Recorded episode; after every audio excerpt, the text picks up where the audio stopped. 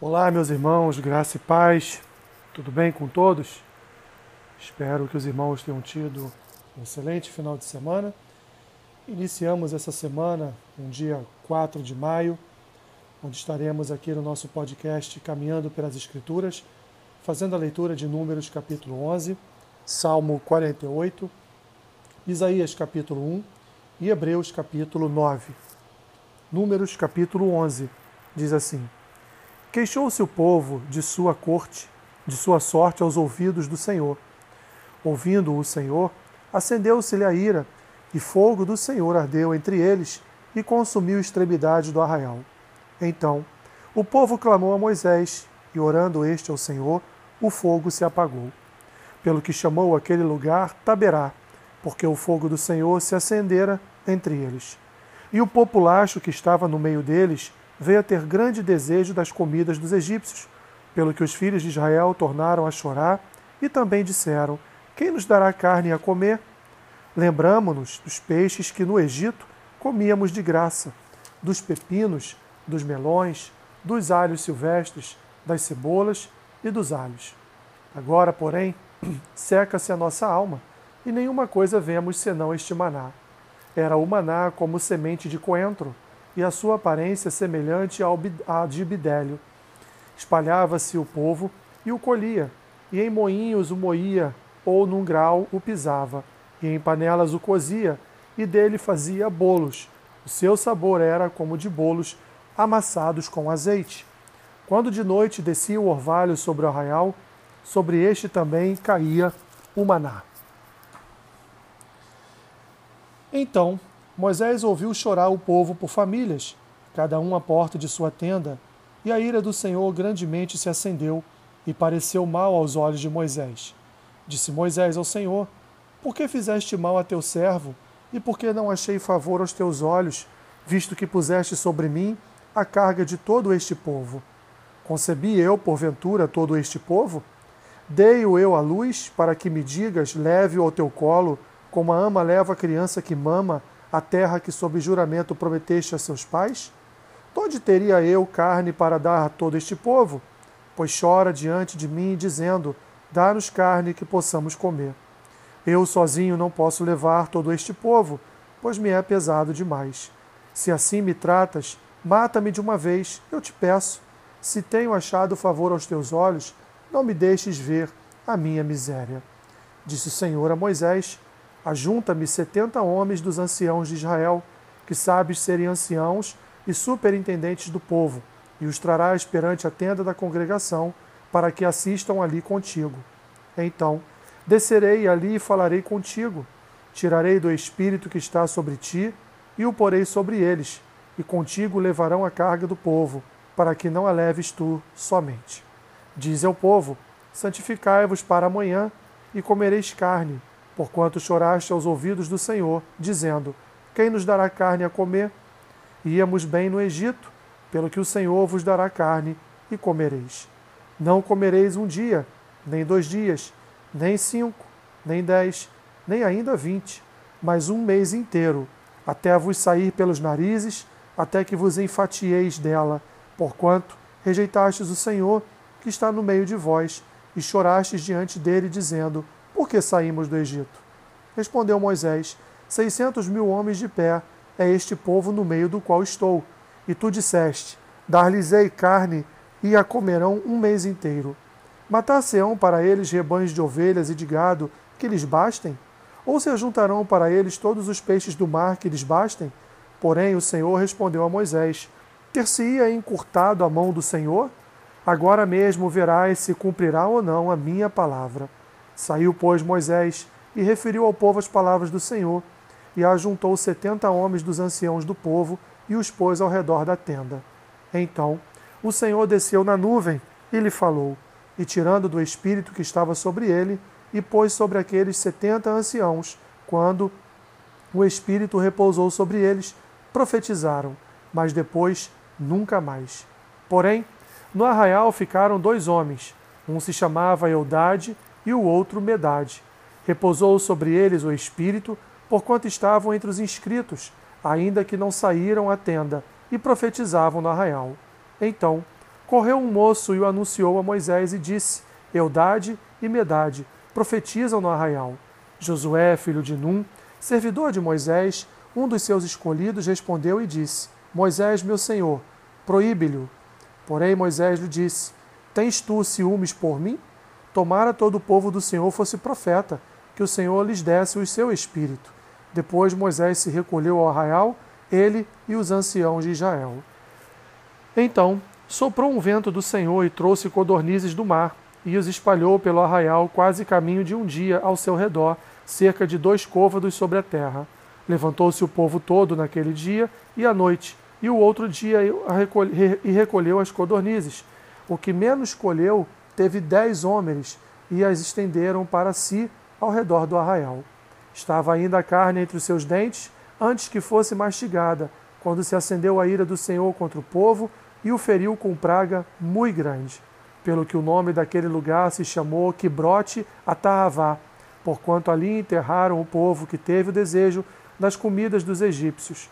De Quibrote Atahavá partiu o povo para Azerote e ali ficou. Salmo 48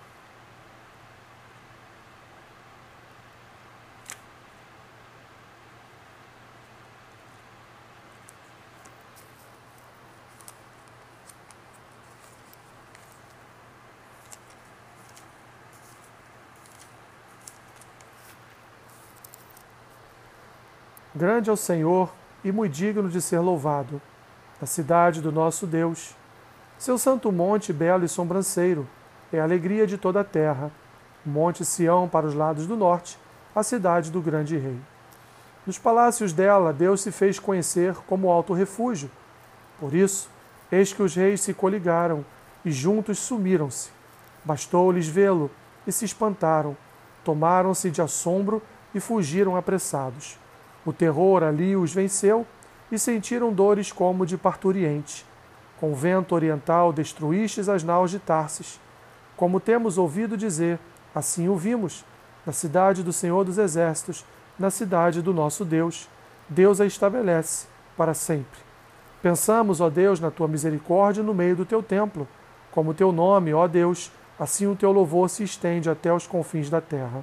A tua destra está cheia de justiça. Alegre-se o monte Sião.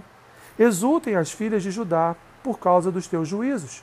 Percorrei a Sião, rodeai-a toda, contai-lhe as torres, notai bem os seus baluartes, observai os seus palácios, para narrardes às gerações vindouras que este é Deus, o nosso Deus para todo sempre. Ele será nosso guia até a morte. Isaías capítulo 1 Visão de Isaías, filho de Amós, que ele teve a respeito de Judá e Jerusalém nos dias de Uzias, Jotão, Acais e Ezequias, reis de Judá. Ouvi, ó céus, e dá ouvidos, ó terra, porque o Senhor é quem fala. Criei filhos e os engrandeci, mas eles estão revoltados contra mim. O boi conhece o seu possuidor e o jumento o dono da sua manjedoura, mas Israel não tem conhecimento, o meu povo não entende. Ai desta nação pecaminosa, povo carregado de iniquidade, raça de malignos, filhos corruptores, abandonaram o Senhor, blasfemaram do Santo de Israel, voltaram para trás. Por que haveis de ainda ser feridos, visto que continuais em rebeldia? Toda a cabeça está doente e todo o coração enfermo. Desde a planta do pé até a cabeça, não há nele coisa sã, senão feridas, contusões e chagas inflamadas, umas e outras não espremidas, nem atadas, nem amolecidas com óleo. A vossa terra está assolada, as vossas cidades consumidas pelo fogo. A vossa lavoura os estranhos devoram em vossa presença, e a terra se acha devastada como numa subversão de estranhos. A filha de Sião é deixada como choça na vinha, como palhoça no pepinal, como cidade sitiada. Se o Senhor dos Exércitos não nos tivesse deixado alguns sobreviventes, já nos teríamos tornado como Sodoma e semelhantes a Gomorra. Ouvi a palavra do Senhor, vós, príncipe de Sodoma. Prestai ouvidos à lei do nosso Deus, vós, povo de Gomorra. De que me serve a mim a multidão de vossos sacrifícios? Diz o Senhor. Estou farto dos holocaustos de carneiros e da gordura de animais cevados, e não me agrado do sangue de novilhos, nem de cordeiros, nem de bodes. Quando vindes para comparecer perante mim, quem vos requereu só pisardes nos meus átrios? Não continueis a trazer ofertas vãs. O incenso é para mim abominação, e também as festas da lua nova, os sábados e a convocação das congregações. Não posso suportar iniquidade associada a ajuntamento solene. As vossas festas de lua nova e vossas solenidades, a minha alma as aborrece. Já me são pesadas, estou cansado de as sofrer. Pelo que, quando estendeis as mãos, escondo de vós os olhos. Sim, quando multiplicais as vossas orações, não as ouço, porque as vossas mãos estão cheias de sangue. Lavai-vos, purificai-vos, tirai a maldade de vossos atos de diante dos meus olhos, cessai de fazer o mal.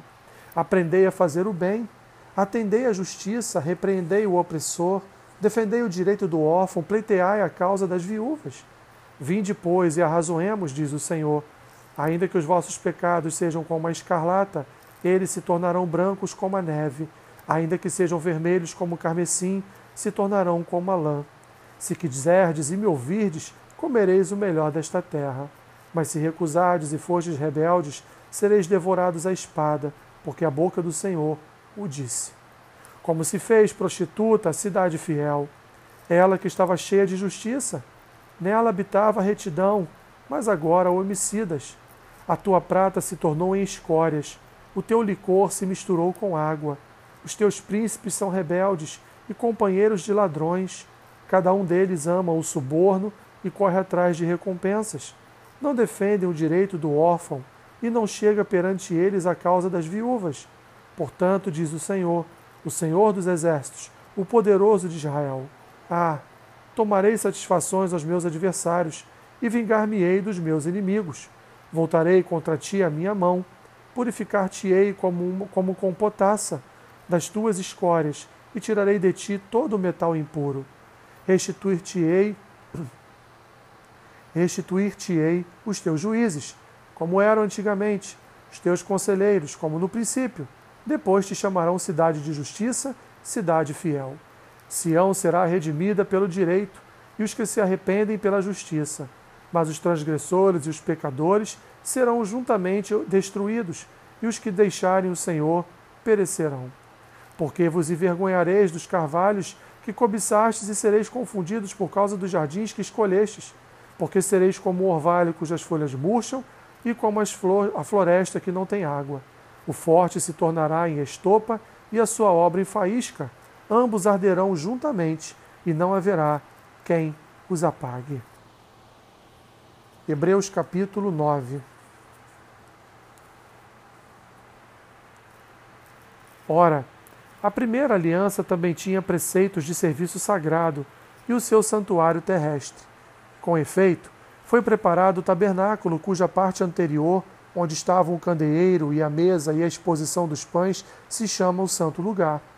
Por trás do segundo véu se encontrava o tabernáculo que se chama o Santo dos Santos, ao qual pertencia um altar de ouro para o incenso e a arca da aliança totalmente coberta de ouro, na qual estava uma urna de ouro contendo o maná, o bordão de Arão, que floresceu, e as tábuas da aliança, e sobre ela os querubins de glória, que com a sua sombra cobriam o propiciatório. Dessas coisas, todavia, não falaremos agora, pormenorizadamente. Ora, depois de tudo isto assim preparado, continuamente entram no primeiro tabernáculo os sacerdotes para realizar os serviços sagrados. Mas no segundo, o sumo sacerdote, ele sozinho, uma vez por ano, não sem sangue, que oferece por si e pelos pecados da ignorância do povo, querendo com isso dar a entender o Espírito Santo que ainda o caminho do santo lugar não se manifestou, enquanto o primeiro tabernáculo continua erguido.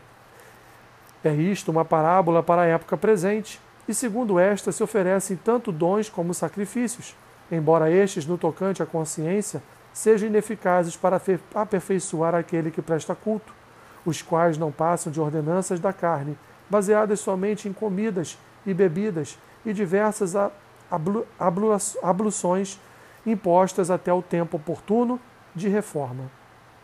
Quando, porém, veio Cristo como sumo sacerdote dos bens já realizados mediante o maior e mais perfeito tabernáculo, não feito por mãos, quer dizer, não desta criação, não por meio de sangue de bodes e de bezerros, mas pelo seu próprio sangue, entrou no Santo dos Santos uma vez por todas, tendo obtido eterna redenção.